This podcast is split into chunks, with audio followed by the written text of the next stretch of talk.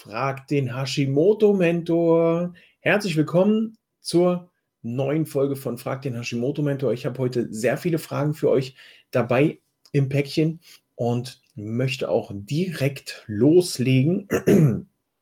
Und zwar, ich lasse jetzt die Namen weil, mal weg, weil bei Instagram weiß ich immer nicht so wirklich, wie ich sie aussprechen soll. Also jeder, der das Ganze sich jetzt anschaut und auch zuhört, mag sich vielleicht wiederfinden. Ähm, die erste Frage ist, wie können wir die Antikörper senken rund um Hashimoto? Was haben wir hier für Möglichkeiten? Also du kannst natürlich die Antikörper senken, indem du deine Entzündungswerte im Körper runterdrückst. Das muss nicht immer medikamentös sein. Hier ist dann auch, wäre dann auch der Mediziner der richtige Ansprechpartner. Die Antikörper kriegst du über kurz oder lang durch eine sogenannte antientzündliche Ernährung geregelt. Das heißt, du nimmst Lebensmittel zu dir, du nimmst Lebensmittel ein, die dafür sorgen, dass im Körper ein, ein, ja, ein vernünftiges Milieu herrscht, dass alles nicht mehr so, ähm, ne, dass der Körper nicht mehr versucht, dagegen anzukämpfen oder Abwehrreaktionen des Körpers stattfinden. Das heißt, ähm, man kann es mal probieren. Ich habe es eben, ich hatte ja eben das Kundengespräch, der Vorschlag, das mal mit Selleriesaft zu probieren, äh, brachte folgende Reaktion. Äh, also Selleriesaft nicht jedermanns und nicht jeder Frau's Sache, kann aber bei, einer, äh, bei, einem, bei, der, bei dem Versuch, die Antikörper mal zu senken, hilfreich sein. Wer rund um den Selleriesaft Infos braucht, einmal kurz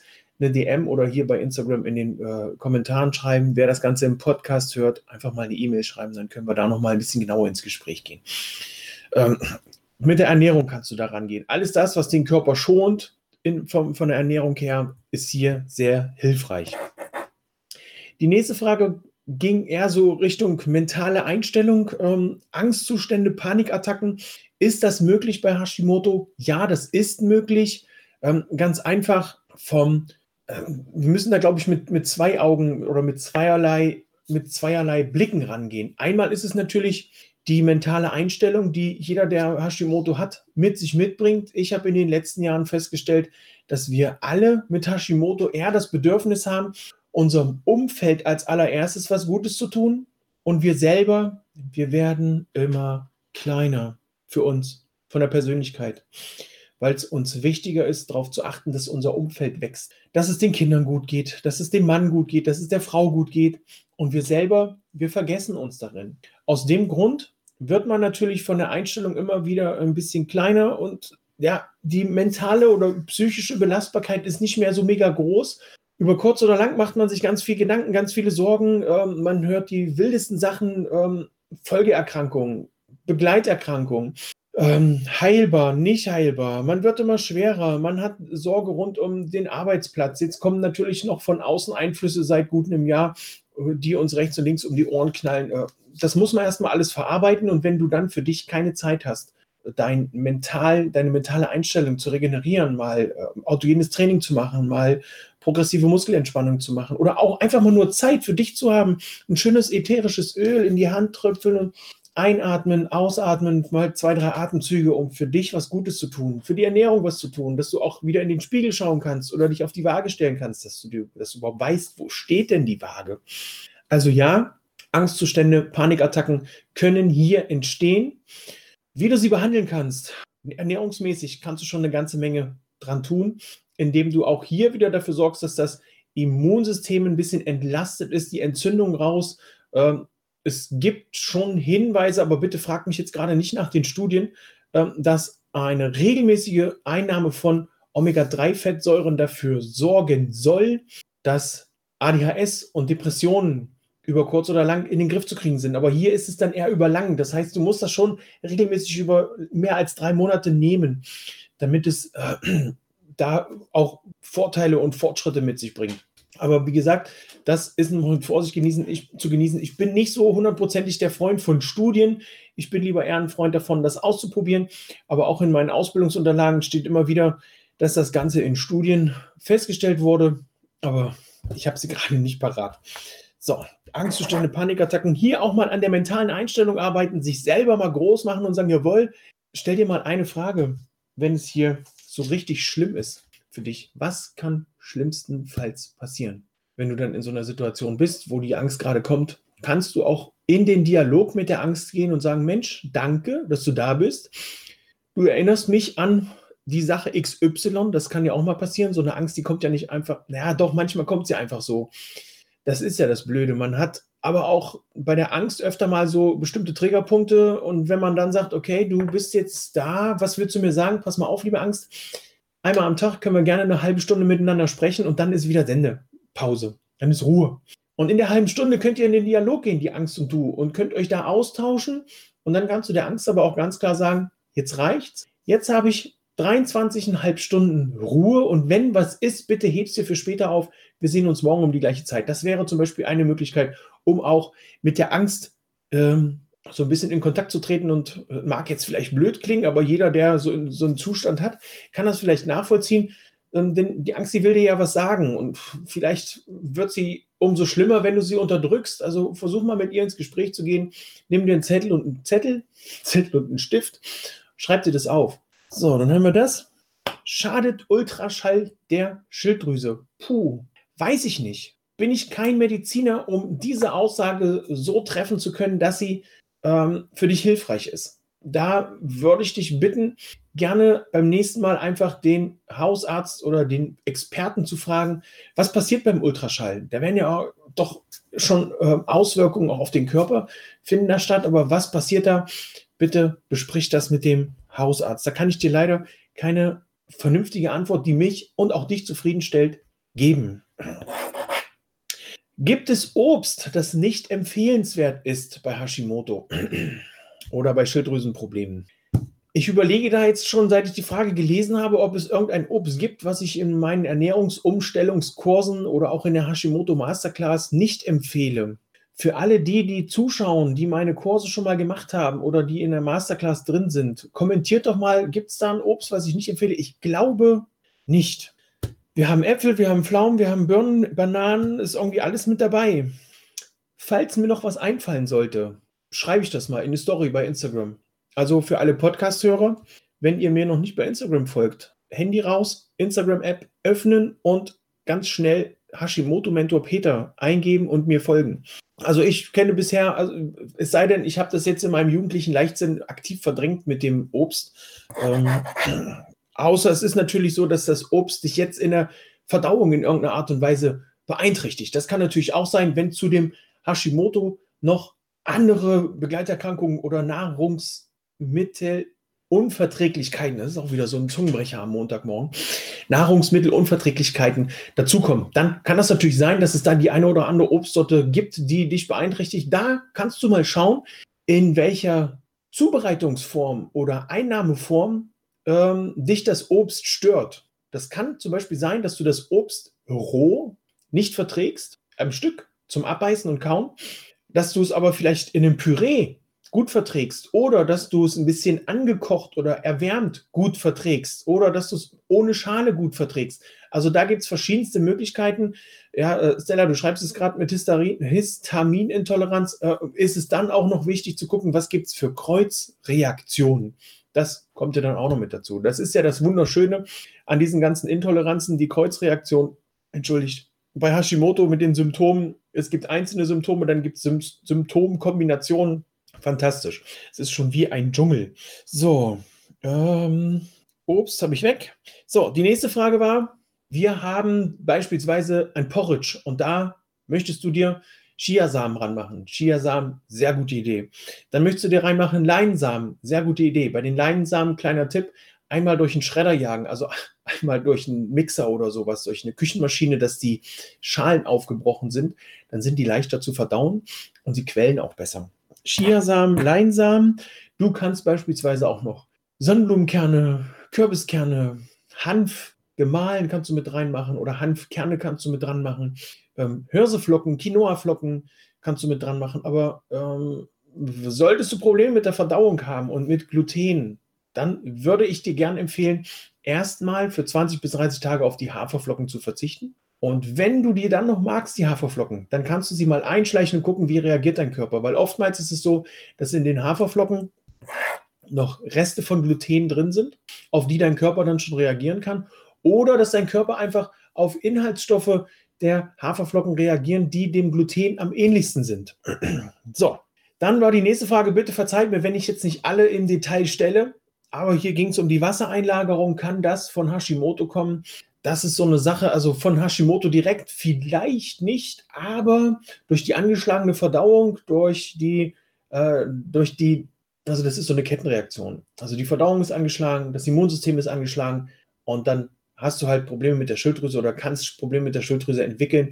Und durch diesen, durch diesen Kreislauf kann es passieren, dass du entweder bei warmem Wetter oder bei einer entzündungsreichen Ernährung immer wieder mal Wassereinlagerung bekommst. Also hier ist es wichtig, mal zu schauen, wie viele tierische Produkte nimmst du zu dir, wie viele pflanzliche Produkte nimmst du zu dir, was für pflanzliche Produkte nimmst du zu dir. Bei Wassereinlagerung kann ich empfehlen, versuch mal mehr Hirse oder Quinoa zu essen, versuch mal das Schweinefleisch zu reduzieren. Das nur mal so ein pauschaler Tipp bei ähm, tiefgründigerer und detaillierterer Frage oder wenn wir da mal ins, ins Gespräch kommen wollen, melde dich gern per Nachricht oder per E-Mail bei mir für die Podcast-Hörer. Dann können wir hier nochmal ins Detail reingehen. Da kann ich jetzt und möchte ich auch nicht so eine pauschale Antwort geben, weil das bei jedem anders sein kann. Wir sind ja nun mal Menschen. Ich finde das super, weil, wisst ihr was, ich arbeite unheimlich gerne mit Menschen, weil auch hier super Reaktionen kommen. Und äh, wenn wir alle Maschinen wären, das wäre irgendwie doof. Dann würden alle gleich reagieren und äh, da gibt es ja auch nur an und aus. Aber wir haben ja auch noch ganz viele Zwischenelemente zwischen an und aus. Ähm, oftmals fühlt man sich wie den ganzen Tag aus, ist aber trotzdem an. Und genau dafür bin ich ja da, um auch euch dabei zu unterstützen, wenn ihr an seid, auch das Gefühl zu haben, an zu sein. Also manchmal fallen mir Sachen ein, da bin ich selber total überrascht. so, dann kam eine Frage von ähm, H. Wilde 65, habe ich, hab ich mir aufgeschrieben. Wie kann ich anfangen oder wie klappt es mit dem Abnehmen? Ja, da gibt es ja jetzt äh, so einen Zaubersatz, würde ich mal sagen, 5 äh, Euro fürs Phrasenschwein, abnehmen beginnt im Kopf. Und das ist gar nicht mal so einfach so dahingesagt, sondern es ist tatsächlich so, äh, wenn du bereit bist, das zu tun, dann geht das Ganze Schritt für Schritt.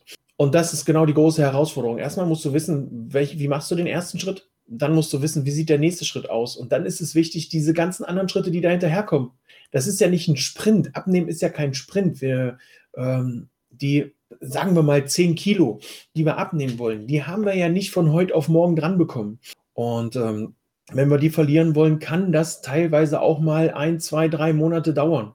Und genau da gilt es dran zu bleiben. Entweder hast du alleine die Kraft und schaffst das, oder du brauchst jemanden, der dich unterstützt. Das kann dein Partner sein, deine Partnerin, die Kinder, ähm, Kollegen, Freundinnen, Schwester, Brüder Onkels, Tanten, Mutter, Vater. Also hier kannst du erstmal die ganze Verwandtschaft und deinen Freundeskreis abgrasen.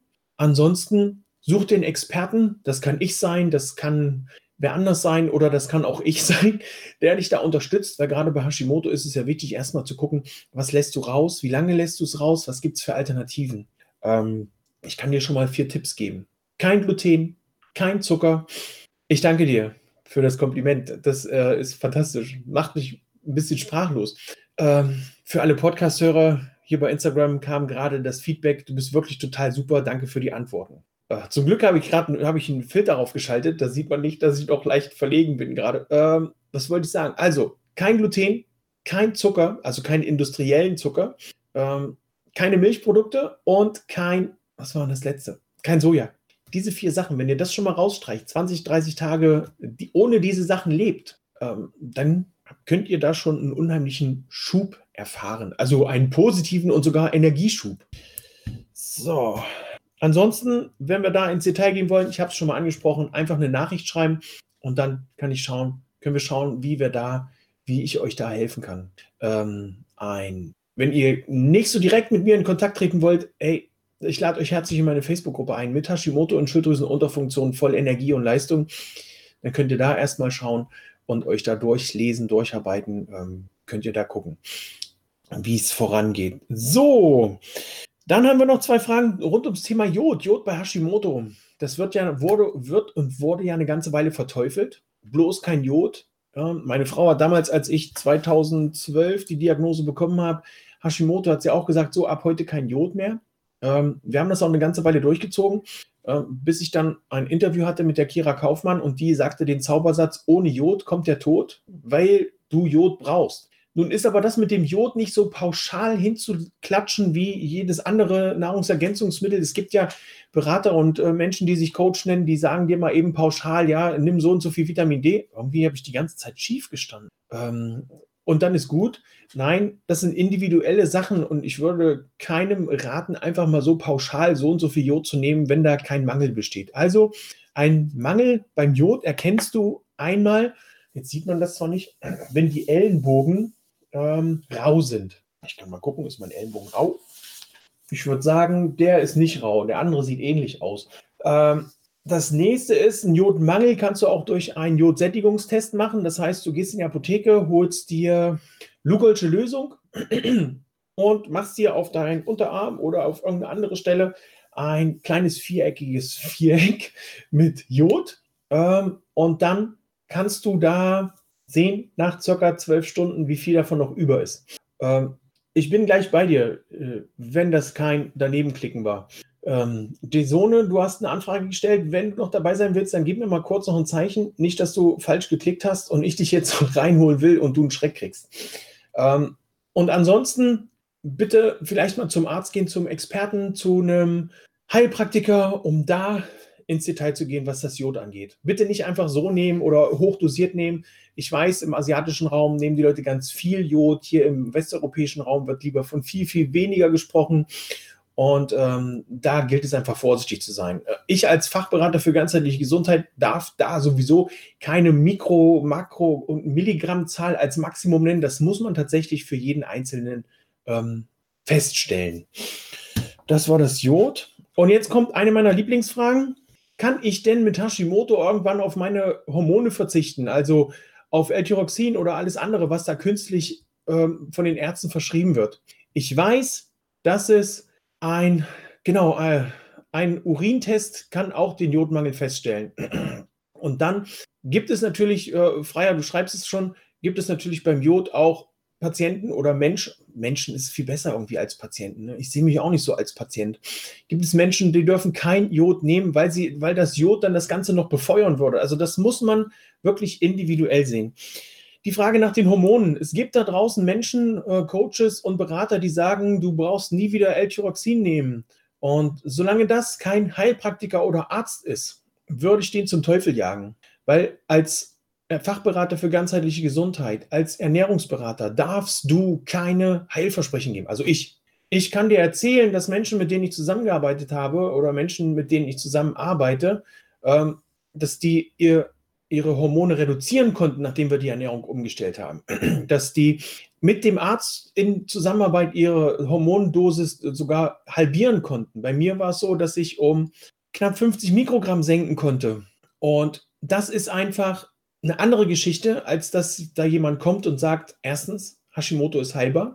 Das ist alles im Bereich der Schulmedizin. Wenn dir das ein Ernährungsberater sagt oder ein Coach sagt, würde ich da immer sehr hinterfragen, wie er darauf kommt. Weil die Schulmedizin sagt ganz klar, ist nicht heilbar. Äh, es gibt äh, Heilpraktiker, die bestimmte Techniken haben und die da auch schon weiter drin sind im Thema als mancher Arzt, die sagen, es gibt ähm, die eine oder andere Sache, ich weiß jetzt von einer Heilpraktikerin, die sagt, da kann man rangehen, das kann man ausleiten, das kann man entgiften und es gibt bestimmte äh, Tipps und Tricks. Es gibt auch den einen oder anderen ähm, Anthony William, den einen oder anderen Anthony William, es gibt ja nur einen, vielleicht gibt es auch mehr, der ganz klar sagt, das ist heilbar. Also das muss erstmal eine Privatperson, wenn jetzt deine Nachbarin kommt und sagt, ich habe kein Hashimoto mehr, ich habe es geheilt, dann ist das die eine Sache. Wenn es aber jemand ist, mit dem du zusammenarbeitest, der dann in dem Moment die Verantwortung dafür übernimmt, was er tut und was du tust, und der sagt, Hashimoto ist heilbar und der hat nicht die die Lizenz zum Heilen. Also das ist kein Heilpraktiker oder kein Arzt, bitte. Ähm, ich muss das ganz klar so sagen. Ich muss mich davon distanzieren, auch wenn es vielleicht Menschen gibt, die durch die Ernährung das Ganze losgeworden sind. Bitte macht das nur mit eurem Arzt zusammen. Ich kriege immer, äh, da dreht es mir die Fingernägel hoch, wenn ich das in den Facebook-Gruppen sehe, wie die Leute dann beliebig und bereitwillig ihre, ihre Werte da reinstellen und sagen, was sagt ihr dazu? Und dann kriegt man 35.000 Kommentare. Du musst aber dies und du musst aber das und dann würde ich aber weniger und dann würde ich aber mehr. Ähm, oh, Leute, bitte besprecht das mit eurem Arzt. Ähm, ich weiß, der Arzt macht manchmal Laborkosmetik und sagt, eu, ihre Werte sind in Ordnung, ihre Blutwerte. Ähm, sie brauchen nichts. Aber da kann man in Kommunikation mit dem Arzt feststellen, mir geht es aber nicht so gut, obwohl die Werte gut sind, Herr Doktor. Was können wir da machen? Oder die Werte sind schlecht, aber dafür geht es mir Bombe. Das gibt es ja auch. Also da ist es wichtig, dass ihr mit den Leuten redet. Und wenn die Ärzte da nicht auf euch eingehen und ihr irgendwie die Möglichkeit habt, zu, den Arzt zu wechseln, macht das. Nun gibt es vielleicht den einen oder anderen Aufschrei. Ähm, ja, aber ich wohne auf dem Land. Ja, das ist dann blöd. Und dann ist es vielleicht wichtig für dich, dich so wichtig zu nehmen. Dieses Thema hatten wir, glaube ich, vorhin. Mit dem wichtig nehmen. Moment, ja, Angstzustände, Panik. Mit dem wichtig nehmen. Nimm dich so wichtig, dass es wirklich für dich auch wichtig genug ist, dir einen Arzt zu suchen, der weiter weg ist. Ähm, ich weiß das von meinem autogenen Training. Ich habe eine Zeit lang habe ich das bei einem autogenen Trainer selber gemacht, bin in die andere Stadt gefahren, habe das Training gemacht und wenn er mich dann gefragt hat, und hast du zu Hause dein autogenes Training gemacht? Habe ich so, oh, oh, Mist, erwischt, nicht gemacht, vergessen. Und dann hat er gesagt, pass mal auf, mein Freund. Ähm, wenn du zu mir kommst, dann hast du eine halbe Stunde Anfahrt, dann hast du eine halbe Stunde Abfahrt und dann hast du eine Stunde autogenes Training bei mir. Diese Zeit, die nimmst du dir. Aber wenn du zu Hause bist, schaffst du es nicht, mal zehn Minuten autogenes Training zu machen, bist du dir so wenig wert? Und ich dachte nur, oh, der hat recht. Ne? Also für sämtliche Termine außer Haus nehmen wir uns Zeit und planen das ein. Aber mal eben für zehn Minuten auf die, ich sag's jetzt mal so, wir sind ja unter uns, auf die olle Isomatte legen, eine Decke drauf, äh, entweder selber autogenes Training oder demnächst mit mir, wenn die Online-Wellness-Oase äh, soweit ist, autogenes Training, progressive Muskelentspannung machen. Die Zeit nehmen wir uns nicht. Das ist doch irgendwie krass, oder? Also wir müssen mit unserem Hashimoto und mit unserer Schilddrüsenunterfunktion echt lernen, aktiver auch an uns zu denken. So viel zu dem Thema Hormone. Also du kannst es reduzieren, wenn du an deiner Ernährung arbeitest. Und jetzt noch eins, für alle die, wo die, der Zeitpunkt der Diagnose und der Zeitpunkt des Krankheitsausbruchs ist, äh, wenn das beides sehr nah beieinander liegt, dann habt ihr die Möglichkeit, mit, wenn ihr ratzfatz ganz schnell die Ernährung umstellt und daran arbeitet, natürlich wieder in Zusammenarbeit mit eurem Arzt, habt ihr die Möglichkeit, da wirklich entweder eine ganz minimale Dosierung äh, nur nehmen zu müssen oder das Ganze sogar ohne zu machen. Aber da bitte mit dem Arzt und natürlich dieser Zeitraum muss ganz, muss ganz kurz beieinander sein, weil sich das dann noch nicht eingeschlichen hat, so komplett. Bei mir war es so, 2011 habe ich für mich das erste Mal die Vermutung gehabt, dass was ist und 2012 habe ich die Diagnose gehabt und dann habe ich ein Buch gelesen und habe hab das einfach so Ne, das Buch habe ich auch nur gelesen, weil meine Frau mir das geschenkt hat und ich wollte da respektvoll genug sein, das Buch auch lesen. Was heißt respektvoll? Äh, ihr Männer da draußen oder auch ihr Frauen, ihr wisst ja, die Frau schenkt dir ein Buch und du liest das nicht und nach, nach zwei Wochen oder drei Wochen sagt sie, hast du das Buch gelesen und du sagst, nee und dann sagt die, na was soll das denn? Ich schenke dir das, damit du dich um deine Krankheit kümmerst. Ich will dich unterstützen und du liest es nicht. Ist auch doof.